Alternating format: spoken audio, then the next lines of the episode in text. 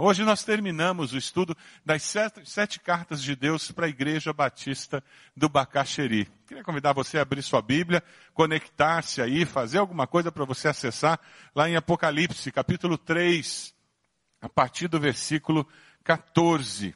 Veja se a pessoa que está perto de você tem Bíblia, para que essa pessoa também possa acompanhar essa leitura. Eu vou fazer uma coisa fora do padrão aqui, posso fazer? Tem como a recepção nos ajudar com revista e bebê para o povo do coro? Eu notei que tem várias pessoas. Todo mundo tem? Ah, todo mundo tem caneta, lápis? Quem não tem? Levanta a mão aí. Olha lá. Eu vou pedir uma invasão. Você aí pega uma caneta, um lápis nas costas da cadeira e vem correndo aqui trazer para o povo do coro, para que eles também possam acompanhar. Vamos lá, rapidinho. Assim a gente aproveita. Todo mundo tem. Já entregaram. O pessoal foi eficiente. Tem gente aí que não tem a revista? Para que eles possam acompanhar no esboço. E você também faça isso. Nós estamos concluindo essa série de mensagens, estudando essas cartas às igrejas lá na Ásia Menor, e cartas que na realidade são cartas para nós, para mim, para você, que vivemos a fé cristã nos dias de hoje. A carta de hoje é para Laodiceia, uma igreja indiferente. Não era uma igreja contrária à fé cristã, não era uma igreja que estava com o coração ardendo de amor por Jesus, pelo contrário, era uma igreja morna, uma igreja indiferente, uma igreja que se tornara irrelevante para a fé cristã. Que coisa horrível! Você pensar que alguém que um dia professou a fé em Cristo, um dia foi até as águas batismais dizendo eu quero seguir esse Jesus, possa vir a tornar-se um cristão morno, indiferente, aquela pessoa que nada chega no coração dela. São pessoas que vêm até participar de um culto desses. Eles estão nos cultos, mas eles escutam o coro cantar, eles escutam a congregação cantando como nós tivemos e não sentem nada. É como água de chuva caindo em cima de uma capa de chuva. Você já viu? O que acontece quando a água da chuva cai em cima da capa de chuva? Bate na capa e escorre.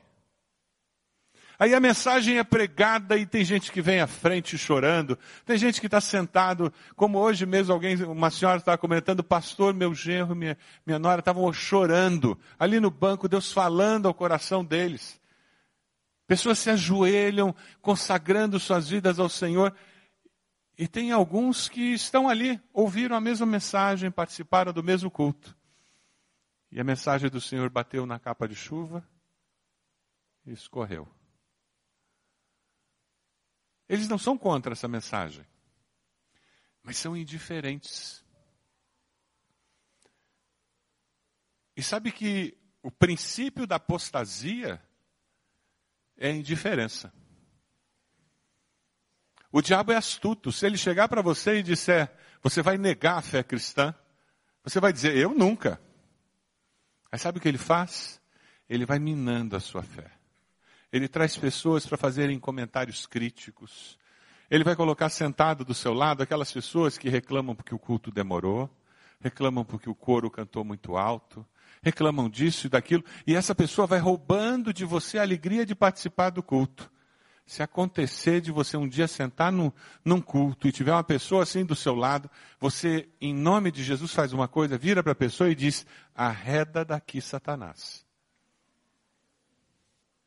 Gente, foi o que Jesus fez com Pedro.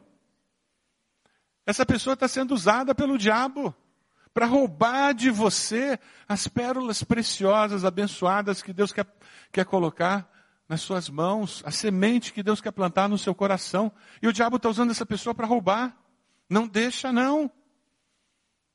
Não seja indiferente. E quem sabe a sua palavra vai alertar essa pessoa, ela vai mudar o seu comportamento. E ela vai sair dessa postura, porque ela não está indiferente, ela está contrária. Indiferente é você que ouve e dá ouvidos e diz: Não, eu não sou assim. Não, não, eu estou participando do culto. Mas você está ouvindo. Cuidado. Indiferença é o começo da apostasia. 30 anos de ministério faz a gente ver muitas histórias. Histórias de vitória na vida cristã, de transformação, de restauração de vida, família, casamentos, que coisa linda. Mas tem um outro lado do ministério pastoral que é muito difícil. É ver histórias de famílias se destruindo, lares se desfazendo, casamentos que não tinham por que acabar acabando. E sempre tem essa semente da indiferença espiritual no meio disso. Eu ainda não vi duas pessoas no momento bom com Deus, buscando a Deus, crescendo na fé, se divorciar. Eu já vi pessoas nesse momento buscando ajuda porque querem salvar o casamento. Quem sabe você veio hoje aqui e o seu coração é um coração indiferente. Você diz, olha, pastor, o senhor está falando tudo isso, mas comigo não funciona. Ih, já tentei várias vezes essa história de ser crente, ser mais consagrado, mas não dá certo.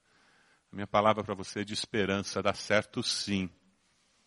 Com Cristo Jesus é possível mudar a minha história, a sua história. Você acredita nisso? Diga amém. É por isso que nós lemos a palavra. Laodiceia era uma igreja cristã que Cristo estava do lado de fora. Essa que é a grande tristeza daquela igreja. Ela era uma igreja cristã com Cristo do lado de fora. Isso é possível, é? É possível. Ela é e não é. Ela não se define, é meio termo, morna, politicamente correto. Pode ser uma igreja, pode ser um indivíduo. O texto em Apocalipse nos alerta para esse perigo. Vamos ler o texto? Lá em Apocalipse 3, a partir do versículo 14. Ao anjo da igreja de Laodiceia escreva o seguinte: Esta é a mensagem do Amém, da testemunha fiel e verdadeira, daquele por meio de quem Deus criou todas as coisas. Eu sei o que vocês têm feito, sei que não são nem frios nem quentes. Como gostaria que fosse uma coisa ou outra. Mas por que são apenas mornos, nem frios nem quentes? Vou logo vomitá-los da minha boca. Vocês dizem: somos ricos, estamos bem de vida, temos tudo o que precisamos.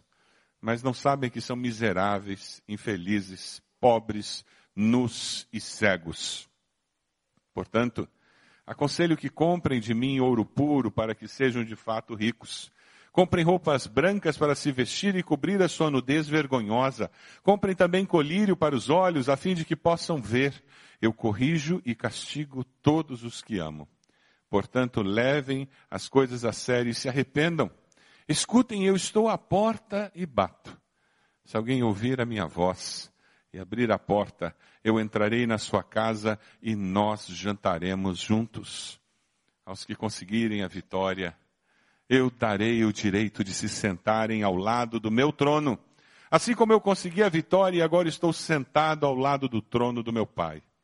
Portanto, se vocês têm ouvidos para ouvir, então ouçam o que o Espírito de Deus diz às igrejas. Usando o esboço que nós temos ah, usado para conhecer melhor a carta, vamos falar um pouquinho da cidade? Vamos lá.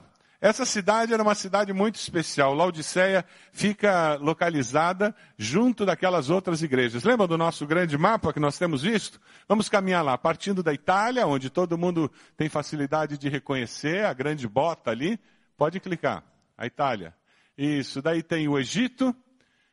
Graças a Deus as coisas estão melhor no Egito, motivo de nós louvarmos a Deus por isso.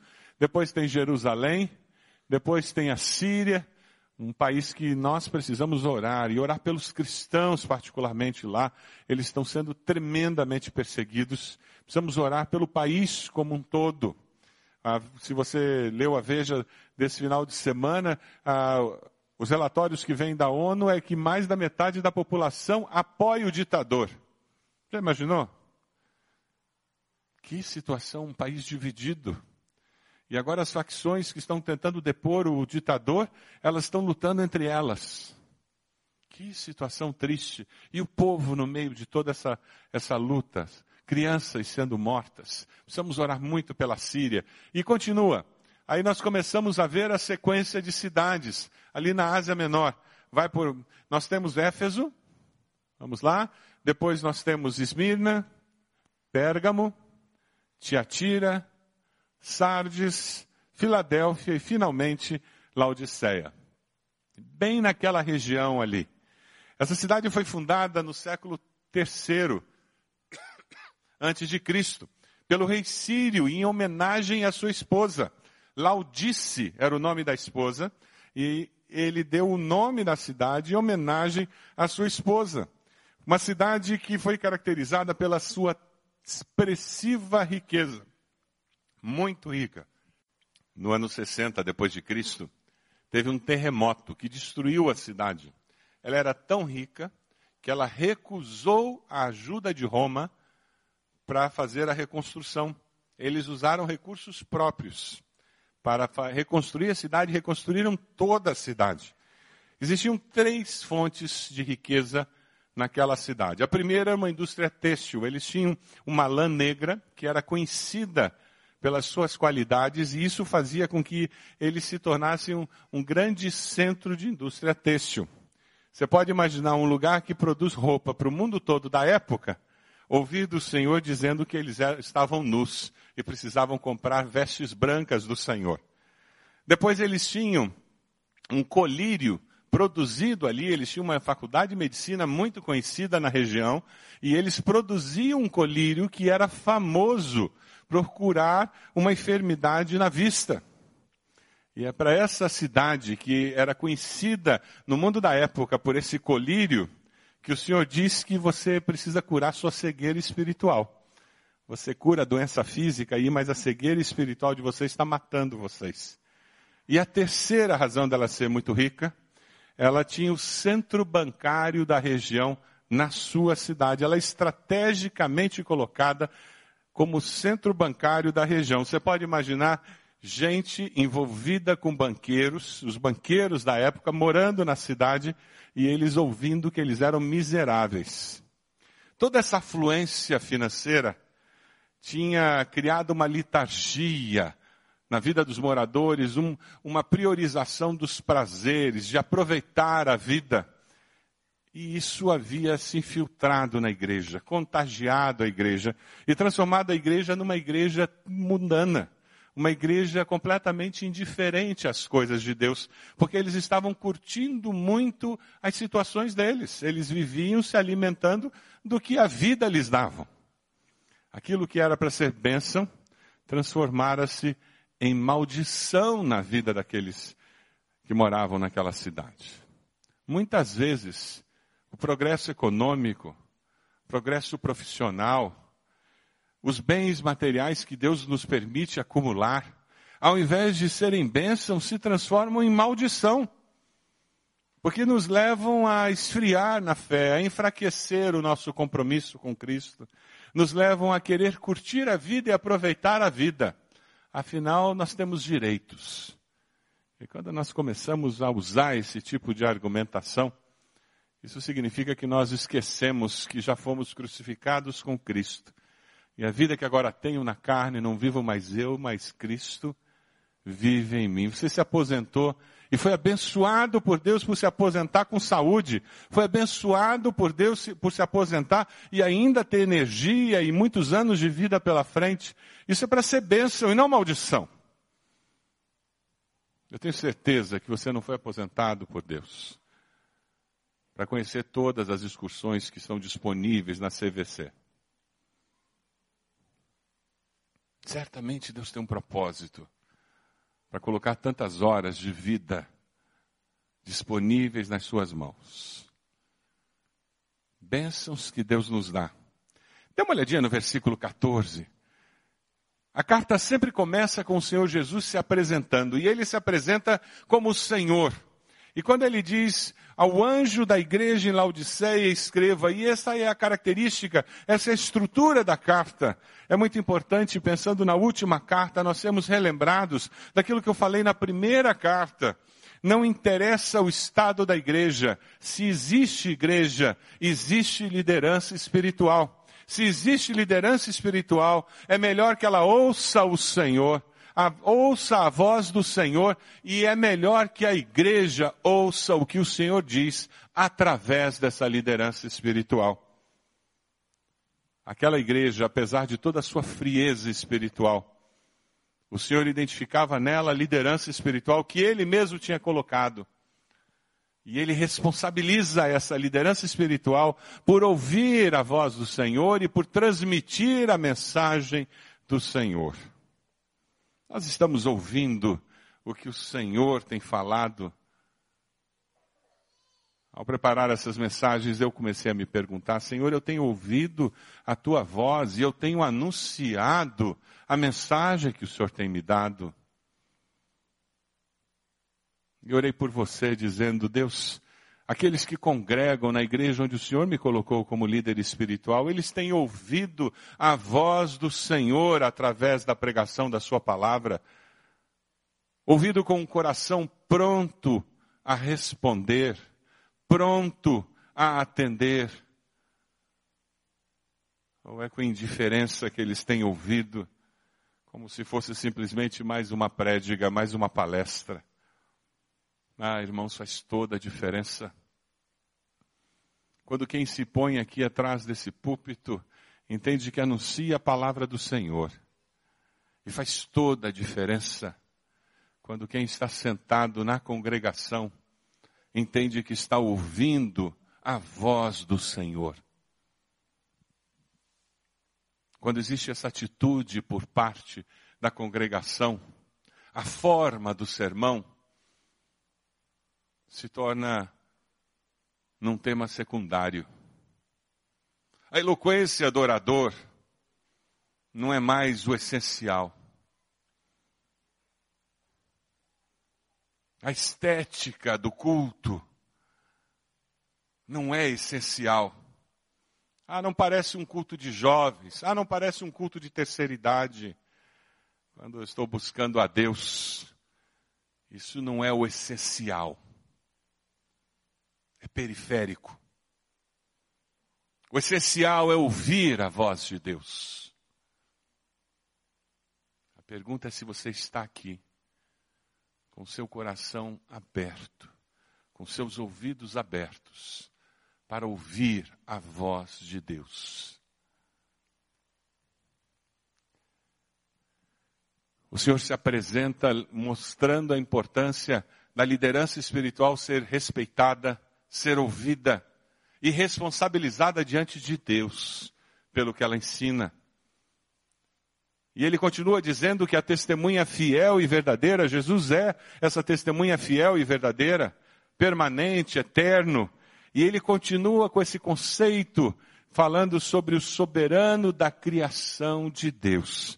Na nova tradução da linguagem de hoje, ele traduziu por meio de quem Deus criou todas as coisas o Senhor se apresenta para essa igreja abastada, que se sentia muito dona de si, cheia de propriedades, uma igreja que se sentia muito rica porque a cidade era muito rica.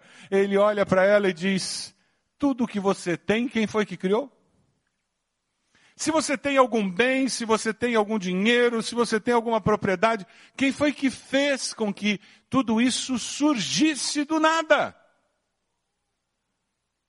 João 1, de 1 a 3. Vamos ler juntos esse texto. Nos lembra dessa verdade e tem tudo a ver com o que o Senhor faz e fala nesse começo da carta. Vamos ler juntos?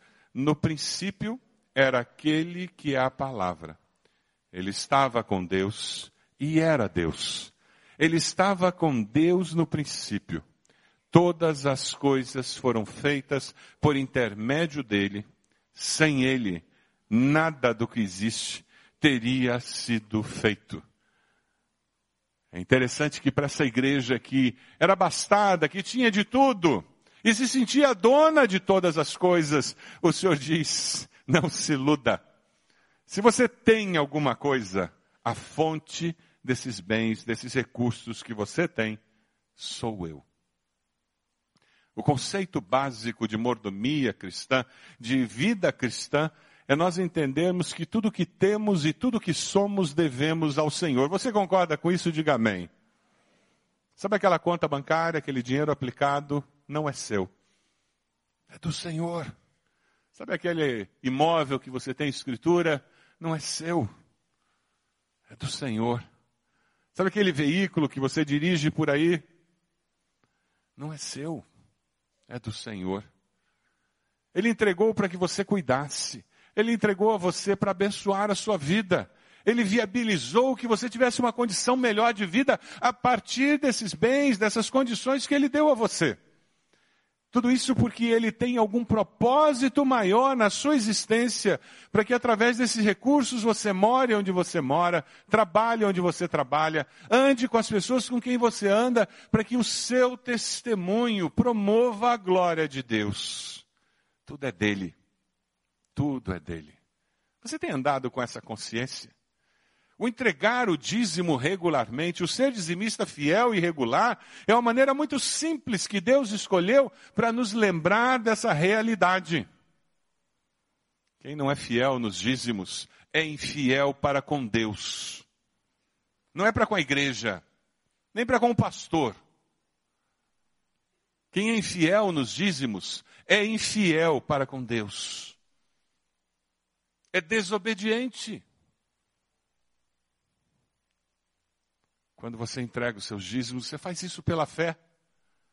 É um exercício regular que Deus, de uma forma muito sábia, criou para nos forçar a regularmente nos lembrarmos que tudo que temos, tudo que somos, é recebido das mãos do Senhor e deve ser devolvido com atitude de gratidão ao Senhor. Jesus é o Criador de todas as coisas. Ele não é criação, ele não é só um grande mestre, ele não é um grande filósofo, ele não é um grande líder. Ele é Deus encarnado. Não é isso que nós celebramos no Natal? Deus se fez homem e habitou entre nós. Ele estava na criação. Vamos ler juntos Colossenses, que nos fala um pouco sobre essa realidade. Ele, Jesus, vamos ler juntos? Ele é a imagem do Deus invisível o primogênito sobre toda a criação, pois nele foram criadas todas as coisas, nos céus e na terra, as visíveis e as invisíveis, sejam tronos, sejam soberanias, poderes ou autoridades, todas as coisas foram criadas por ele e para ele. Ele é antes de todas as coisas e nele tudo subsiste. Esse é o Jesus que nós pregamos, que nós cremos, que foi confessado por esses dois irmãos que foram batizados hoje. Você já confessou esse Jesus como Senhor e Salvador da sua vida? Já se arrependeu dos seus pecados e já disse: é esse Cristo que eu preciso que mude a história da minha vida? Esse Senhor se apresenta com toda essa glória, poder, majestade, e quando ele faz isso, ele confronta aquela igreja com o seu erro. Como um bom pai deve fazer. Veja a do versículo 15. Eu conheço as suas obras. Versículo 15. Eu conheço as suas obras. Hoje pela manhã eu falava sobre isso, que a carta da manhã também tinha essa mesma expressão. Eu conheço as suas obras. Você consegue se imaginar frente a frente com Jesus, olhando nos olhos dele e ouvindo do Senhor, eu conheço as suas obras. Eu sei tudo o que você fez e deixou de fazer. Eu sei tudo o que você falou e deixou de falar. Você consegue se imaginar olhando nos olhos de Jesus e ele dizendo, e mais do que o que você fez ou deixou de fazer, eu conheço a intenção do seu coração. A motivação que o levou a fazer o que você fez, que o levou a não fazer o que você não fez. E o Senhor confronta aquela igreja com a sua maior inconsistência. A situação que nós encontramos ali não é muito diferente do que nós encontramos nos nossos dias. Membros de igreja, líderes de igreja, muitas vezes, que sofreram a influência da vida cristã e sofreram a influência de Jesus, mas Jesus não domina a sua vida. Eles não apresentam fervor, alegria. Você já ouviu gente que diz assim: ah, isso aí é coisa de crente novo. Já ouviu? Isso é crente que esfriou. O triste é quando um desses crentes velhos, encardidos, se aproxima de um crente novo e tenta apagar aquela chama, porque eles ficam incomodados com a chama do fervor, do primeiro amor e a alegria de ter descoberto ao Senhor. E vem aquele crente encardido, frio, apagado. Isso é coisa que passa, mais uns meses você deixa de ser assim. Se você ouvir alguém falando assim, faça como Jesus. Arreda daqui Satanás. Porque aquela pessoa está sendo usada pelo diabo. Ao invés dela deixar que aquele fervor de quem conheceu Jesus agora contaminasse o seu coração. E se você já fez discipulado com recém-convertido, você sabe que, do que eu estou falando. A maior bênção de estudar a Bíblia, de orar, de conviver com recém-convertido, é que aquele fervor, aquela alegria da, da nova vida que ele descobriu começa a contagiar você. E você começa a dizer, ai ah, meu Deus, eu preciso disso de novo. Como é que eu, como é que eu vou deixando isso esfriar? O Senhor confronta dizendo: Eu conheço as suas obras, mas você tem um grande problema. Você é morno.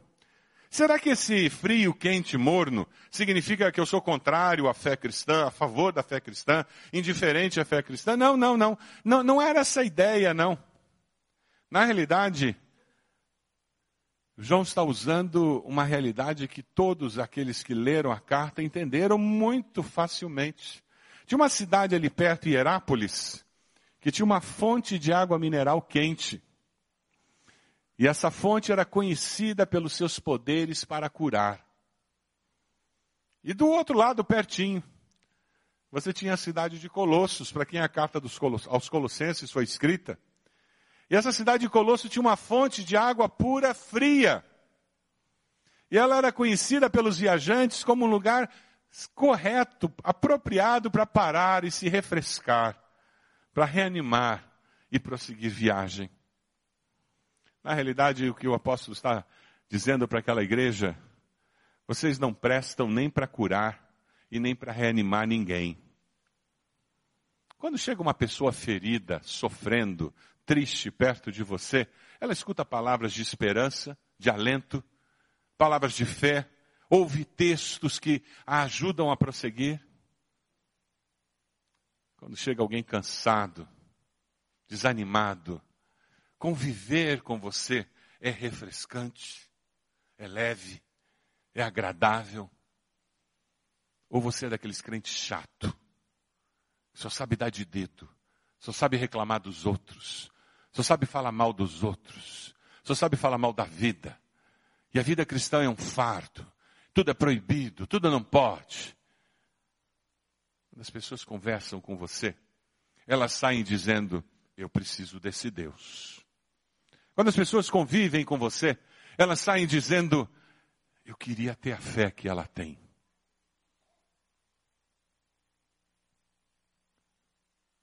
Os crentes de Laodiceia eram mornos, eles nem curavam, nem reanimavam. Na realidade, o que o Senhor está dizendo é que eles não serviam para nada.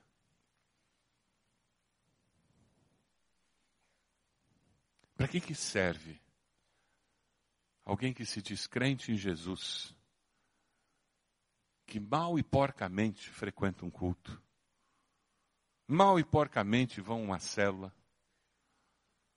e não produzem frutos, não abençoam as pessoas ao redor? Para que, que serve? Presta para alguma coisa?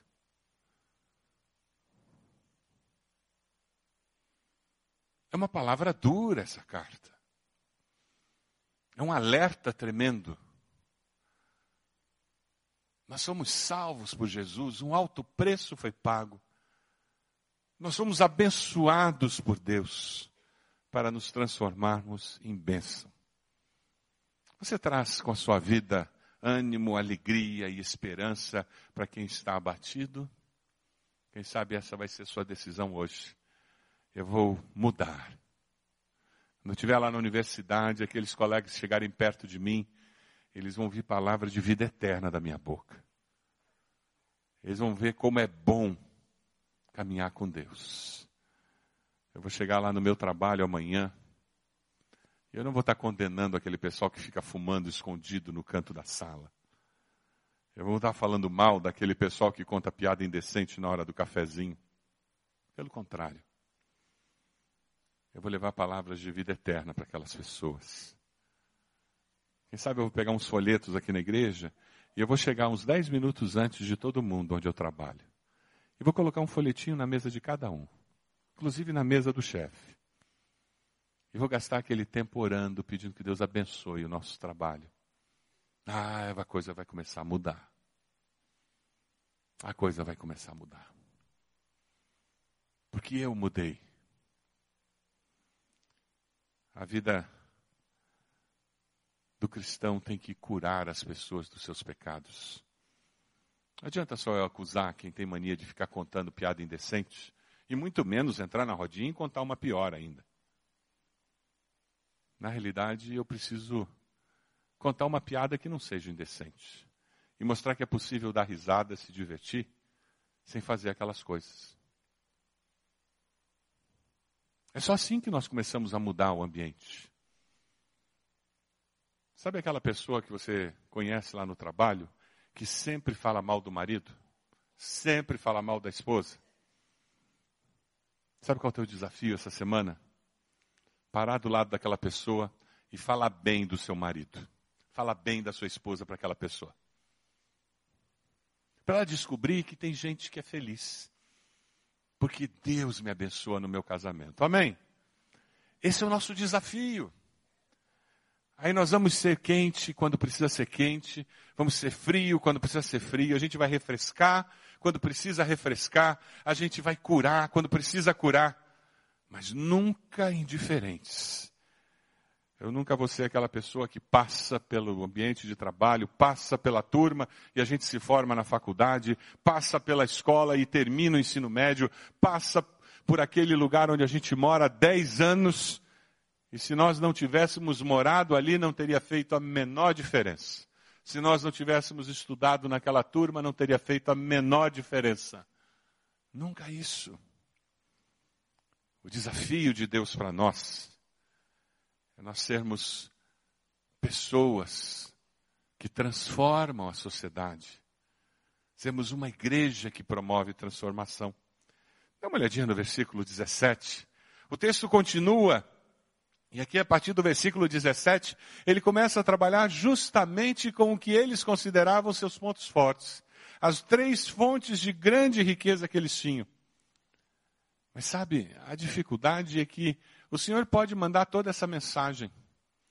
E se eu estou morno, indiferente, vai bater em mim e escorrer, que nem água em capa de chuva.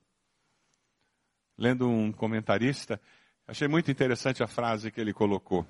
É mais fácil uma pessoa fora da igreja perceber sua condição de miserabilidade espiritual e procurar a salvação do que alguém morno dentro da igreja. A pior coisa que pode acontecer com qualquer ser humano é acostumar-se com as coisas de Deus.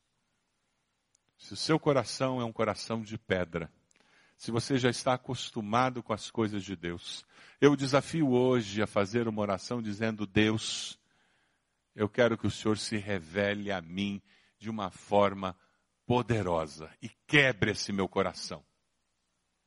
Coloque o cinto de segurança e prepare-se, porque Deus ouve a oração. Você acredita nisso? É interessante porque ele trabalha no versículo 17 com o, o conceito de eles serem ricos financeiramente. Eles eram o centro bancário da região. Muita riqueza material, pouca riqueza de caráter. Eles tinham muito ouro, mas não tinham caráter para viver a vida cristã.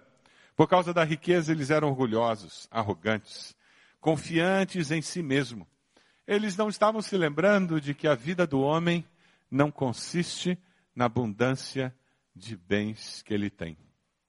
E eu digo mais. Você pode cair no mesmo pecado que eles caíram, mesmo não sendo milionário. Porque você pode cair na mesma arrogância e na mesma ilusão daquilo que você gostaria de ter ou acha que mereceria ter. E quantas pessoas são escravos do dinheiro e dos bens materiais que eles nunca tiveram e talvez nunca venham a ter. Mas eles investem a sua vida e correm atrás daquele alvo. Tornar-se rico não pode ser meta de vida. Tem que ser consequência da bênção de Deus na nossa vida. Se você construir a sua vida como meta, tornar-se rico, prepare-se ou para uma grande frustração, ou para cair na armadilha de Satanás, de negociar a sua alma para conseguir acumular bens materiais. E se ter bens materiais fosse sinal de felicidade, nós não teríamos tantos milionários se suicidando, não teríamos tantas pessoas em países de primeiro mundo se suicidando. Porque a vida do ser humano não consiste na abundância de bens que eles têm. Versículo 18, o Senhor diz: Compre de mim ouro refinado, aquele que dura a eternidade. Seja rico aos meus olhos, e você vai ser rico de dentro para fora. Morando em casa alugada ou em mansão, você vai ser rico porque a riqueza do Senhor estará no seu coração. E o Senhor fala sobre eles serem o centro produtor de lã. Era uma cidade famosa pela indústria têxtil, mas eles não tinham roupas de justiça diante de Deus. Eles estavam nus diante de Deus.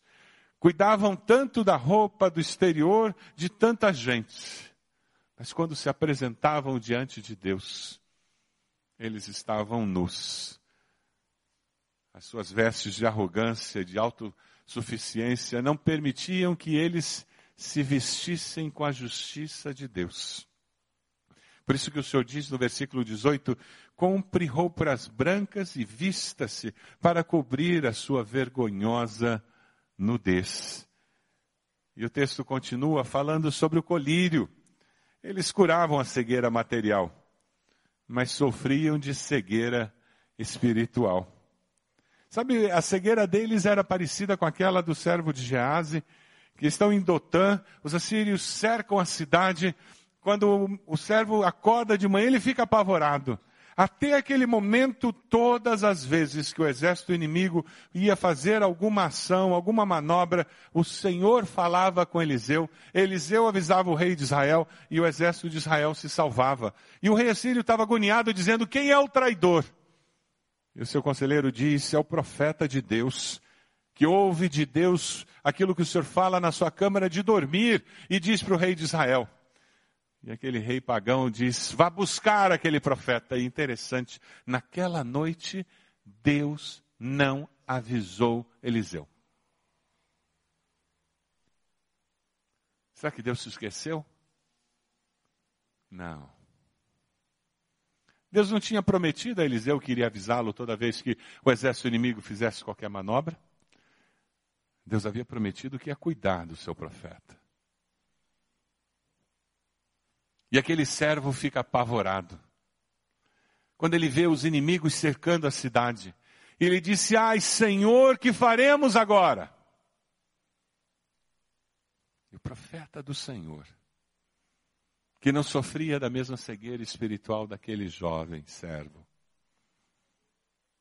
ele faz uma oração e seria muito bom se você lesse esse texto de 2 Reis durante essa semana ele ora ao Senhor e diz: Ó oh Deus, abra os olhos do meu servo, cura essa cegueira espiritual, para que ele veja o que olhos humanos não podem ver, para que ele veja que muito mais são os carros e cavalos de fogo ao nosso redor do que o exército do inimigo. Quem sabe você veio esse culto hoje e você está precisando de um colírio, mas é o colírio das lágrimas do arrependimento para curar essa cegueira espiritual. Para conseguir enxergar além das circunstâncias, além do que está acontecendo na sua vida, na sua família, e conseguir enxergar o que Deus está fazendo. Para enxergar além das picuinhas, das implicâncias, das coisas que você gosta ou não gosta na sua igreja, e enxergar o que Deus está fazendo na Igreja Batista do Bacaxeri, nas células da nossa igreja, para que ao ver o mover de Deus você possa se envolver e não ficar à margem. Quem sabe o colírio das lágrimas do arrependimento precisa ser aplicado na sua vista, para que você veja mais do que você tem visto até hoje. O Senhor conclui aquela carta no versículo 19, falando sobre repreensão e disciplina.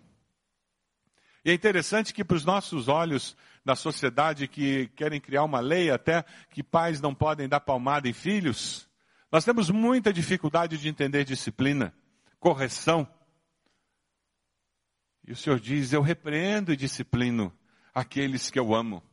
E nós vivemos numa sociedade em que nós, pais, estamos ouvindo o tempo todo que se você ama mesmo, você não disciplina seu filho, você não limita o que o seu filho quer fazer, porque senão vai traumatizá-lo. O que traumatiza é falta de amor. Disciplina feita com amor não traumatiza, prepara para a vida. Se filhos não precisassem ser disciplinados, eles não precisariam ter paz. A palavra de Deus nos diz em Provérbios 13, 24: quem se nega a castigar seu filho, vamos ler juntos? Quem se nega a castigar seu filho, não o ama. Quem o ama não hesita em discipliná-lo. Você tem disciplinado seus filhos, colocado limites? Valores, cobrado limites e valores dos seus filhos. Isso é essencial. E Deus faz isso conosco. Nós precisamos de disciplina na igreja? Certamente. É família de Deus. No mês de outubro, nós vamos ter uma série de mensagens no capítulo 12 de Hebreus. Marque aí para você já começar a ler e meditar nesse capítulo 12 de Hebreus, capítulo precioso. Ele nos fala de um Deus que é fogo consumidor. Não é uma mensagem muito comum nos dias de hoje, não é mesmo? Ele nos fala de um Deus que disciplina e faz isso por amor. Ele nos fala de um Deus que nos ajuda a prosseguir, abandonar o pecado e tudo aquilo que nos impede de vencer na vida cristã.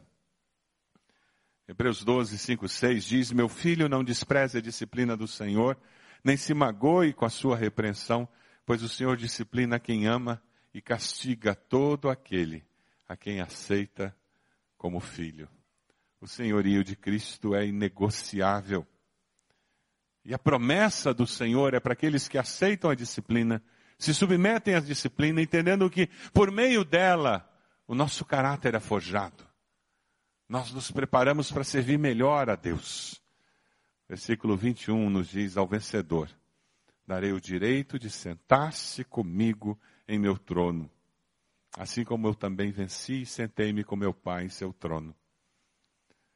Essa é a mais importante, mais abrangente, mais profunda de todas as promessas das cartas a árvore da vida, ausência de dano, maná escondido, são nas promessas das cartas, pedrinha branca, autoridade sobre as nações, vestes brancas, coluna do santuário, são conquistas naturais a todo o que estiver junto a ele no seu trono.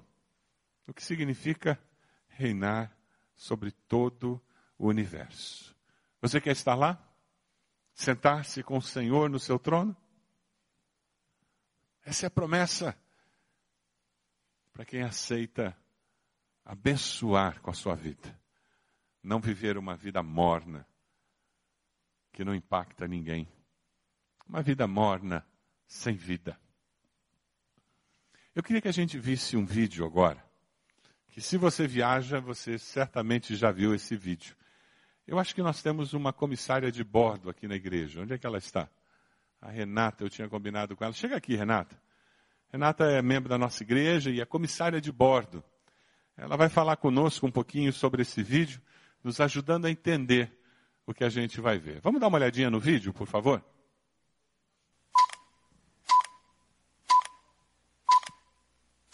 Senhoras e senhores passageiros, é um prazer recebê-los a bordo. Desejamos uma boa viagem e pedimos a sua atenção para as instruções de segurança a seguir. Para começar, acomode sua bagagem de mão no compartimento superior ou embaixo da poltrona à sua frente. E, por favor, respeite o aviso de não fumar. Nossos toaletes estão equipados com detectores de fumaça. Retorne o encosto da poltrona para a posição vertical e fique atento ao aviso de atar os cintos. É importante mantê-los visíveis e afivelados durante todo o voo. Para abrir o cinto, basta puxar a parte superior. Verifique se a sua mesinha de refeições está fechada e travada. Lembramos que não é permitido o uso de aparelhos eletrônicos portáteis com tecnologia wireless, tais como Wi-Fi e Bluetooth. Durante a decolagem e o pouso, desligue seus aparelhos eletrônicos. O uso de celulares é permitido apenas com a aeronave em solo e com as portas abertas. E durante o voo de cruzeiro, somente na função modo avião. Por favor, não obstrua as passagens e as saídas de emergência com bagagens. Em caso de despressurização, máscaras de oxigênio cairão automaticamente do compartimento superior. Puxe uma das máscaras para liberar o fluxo de oxigênio. Coloque-a sobre o nariz e a boca, ajuste o elástico em volta da cabeça e respire normalmente. Se houver uma criança ao seu lado, coloque a máscara primeiro em você e depois na criança. Em caso de pouso na água, lembramos que seu assento é flutuante. Esta aeronave possui luzes indicativas de emergência ao longo do corredor, no teto e nas saídas de emergência. Localize a saída mais próxima de seu assento. Informações adicionais são encontradas nos cartões de segurança, localizados bem aí, à sua frente. Confira. Agradecemos a sua atenção e desejamos uma ótima viagem. Tá certo. Renata, conta pra gente, por que, que é tão importante essa história da máscara? Quando despressuriza a cabine, a máscara cai. Como é que é essa história de como é que eu coloco a máscara, como é que funciona isso? A despressurização é uma coisa bem importante, que as pessoas que andam de avião não ligam muito, no, no caso, quando assistem a um vídeo ou, ou a demonstração de máscaras através das comissárias. A despressurização é quando a pressão interna ela é diferente, ela é bem superior à externa. Daí as máscaras caem, só que as máscaras caindo, se você colocar no rosto, ela não libera o oxigênio. É quando a comissária, ali no vídeo, o bonequinho, fala assim, puxe a máscara. Quando você puxa a máscara, você libera o oxigênio. Porque se você não liberar o oxigênio, você mata. E se você tiver um bebê no colo, você não vai ter capacidade mental de poder auxiliá-lo com a máscara, é, com a máscara que está caída. E geralmente as pessoas andam de avião e não percebem. Geralmente são fileiras que tem o lado Romeu, o lado Lima, lado, lado direito, o lado esquerdo, e cada compartimento dos passageiros tem sempre um a mais. Então as pessoas às vezes puxa criança, duas crianças com três assentos, duas crianças de colo com três adultos. Se caso ocorrer uma despressurização, essa criança mais pode falecer, porque a despressurização mata. Ela faz, ela dá perda de oxigênio no cérebro, a pessoa perde a capacidade mental e fica sem saber o que fazer e morre assim as pessoas não acreditam, mas realmente é real e é sério. E o importante é você colocar a máscara em você e depois Sim. você ajudar. Sim, a questão dos segundos, que é coisa de 5 a 15 segundos. Primeiro você coloca em você para você ter o raciocínio de poder ajudar quem está ao lado ou o nenê, no caso, se estiver com o nenê, nenê de colo, né? Tá certo. É, parece interessante isso, né? Mas se você não colocar a máscara em você, você perde a sua condição de ajuda. Obrigado, Renata. Obrigado pela sua ajuda. Se você não coloca a máscara em você mesmo, você perde condição de ajuda. Espiritualmente não é muito diferente, né? Se você não coloca oxigênio espiritual na sua vida espiritual, você não se alimenta e você não está crescendo, não ouve o que Deus está falando, como é que você vai ajudar seus filhos? Eles vão morrer. Isso que acontece muitas vezes na família. Os pais colocam comida em cima da mesa, pagam escola, compram roupa, mas espiritualmente os filhos estão morrendo. Porque o mundo despressurizou.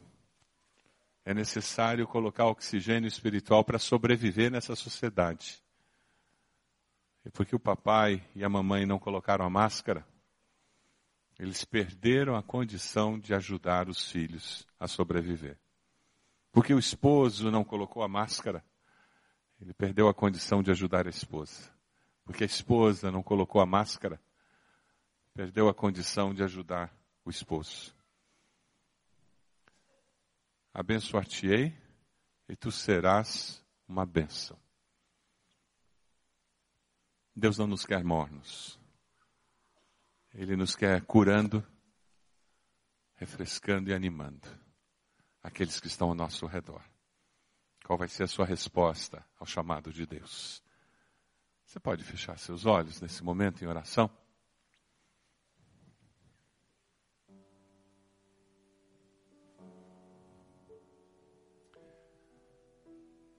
Qual a decisão que Deus está trazendo ao seu coração?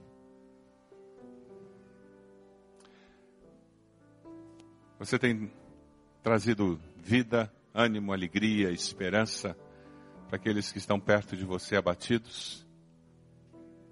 A sua vida tem curado o pecado. Isso porque você mesmo tem colocado a máscara espiritual para ter vida. E é por isso que você passa a vida. Você tem se iludido com bens materiais, com progresso. Aquilo que era para ser bênção tem se transformado em maldição na sua vida? Você precisa dedicar seus bens, sua carreira ao Senhor e dizer: Deus, tudo que eu tenho e tudo que eu sou, eu reconheço que foi o Senhor quem me deu. Se eu passei nesse vestibular foi porque o Senhor me abençoou. Se eu estou cursando essa faculdade é porque o Senhor me abençoou. Se eu tenho esse emprego é porque o Senhor me abençoou. Se eu estou nesse estágio é porque o Senhor me abençoou. Se eu moro nessa casa é porque o Senhor me abençoou com essa casa. Você está cego espiritualmente e precisa que o colírio do arrependimento venha curar essa cegueira espiritual. O Senhor se apresenta dizendo: Eis que estou à porta e bato. Aquele que abrir a porta, eu entrarei e cearei com ele e ele comigo.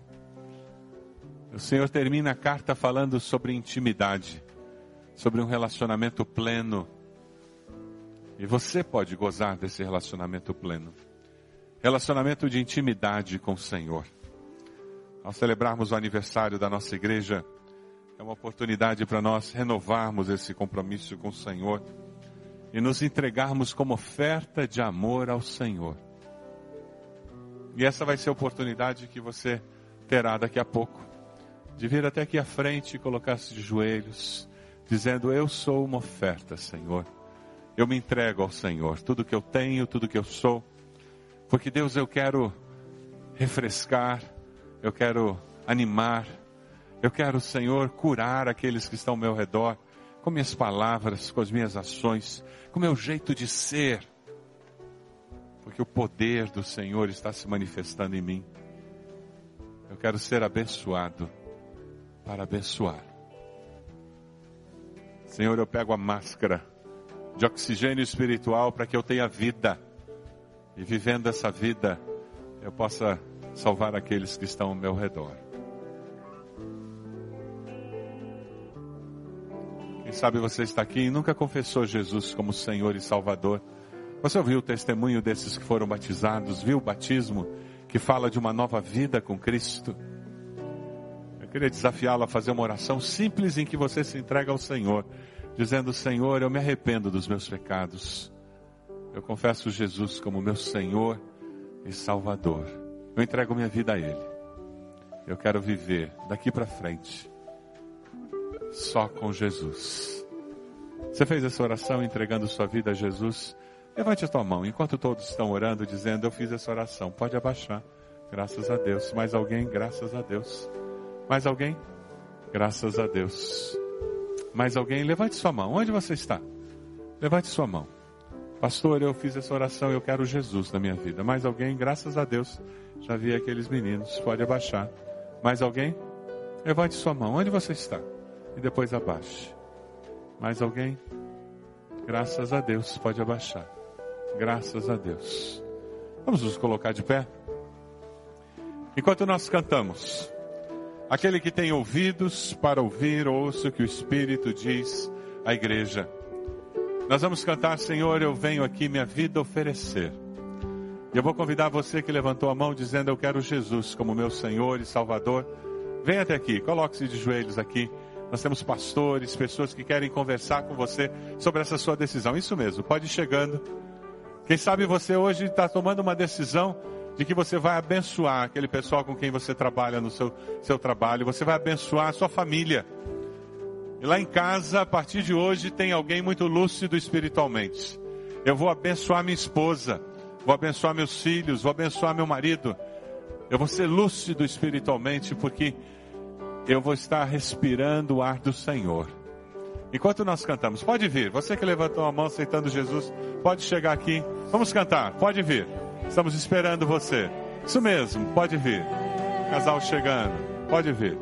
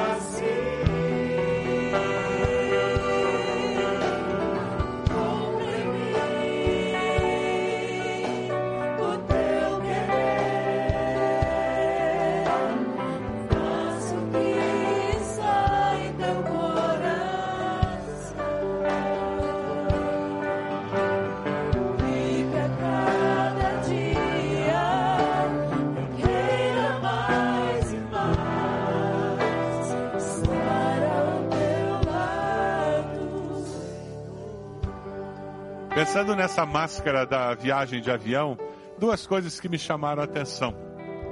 A máscara cai e não sai oxigênio enquanto você não puxar. Eu me lembro da palavra que diz buscar, que nós temos que buscar, porque todo aquele que busca encontra. Exige uma decisão da pessoa para que o oxigênio comece a fluir. Você tem que decidir buscar. Mas quem busca, encontra. E eu queria agora colocar um desafio para você. Você colocou a máscara, você tem vida espiritual, você ajustou no rosto, você está vivendo. Tem alguém do seu lado que está sem máscara? Que vai morrer sem Cristo, sem salvação? Consegue lembrar de alguém? Alguém que precisa da sua ajuda para colocar essa máscara, porque senão vai morrer sem Jesus? Enquanto nós estivermos cantando, eu quero convidar você a vir até aqui à frente. E você vai se colocar de joelhos aqui dizendo: Deus, eu quero ajudar essa pessoa a descobrir vida e vida eterna em Cristo Jesus. Vamos fazer isso? Enquanto nós cantamos, vem aqui à frente. Coloque essa pessoa no altar do Senhor. Se ajoelhe aqui, em nome de Jesus. Vamos lá.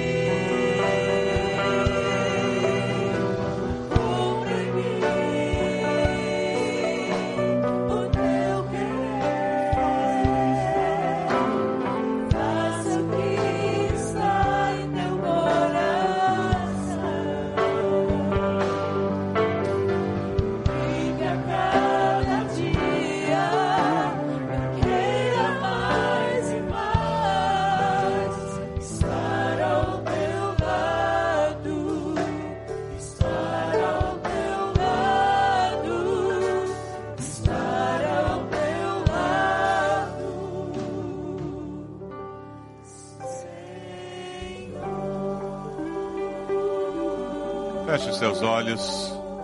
Vamos orar ao Senhor. Ó Deus amado, nós nos colocamos diante do Senhor e pedimos perdão, Deus. Porque tantas vezes o nosso coração estava morno mesmo, indiferente às tuas coisas. Perdão, Senhor, porque tantas vezes ouvimos tua palavra, lemos a tua palavra e o coração está morno, indiferente. Perdão, Senhor, porque tantas vezes até participamos de cultos, célula, reuniões com o teu povo e não ouvimos tua voz, porque temos corações indiferentes. Perdão.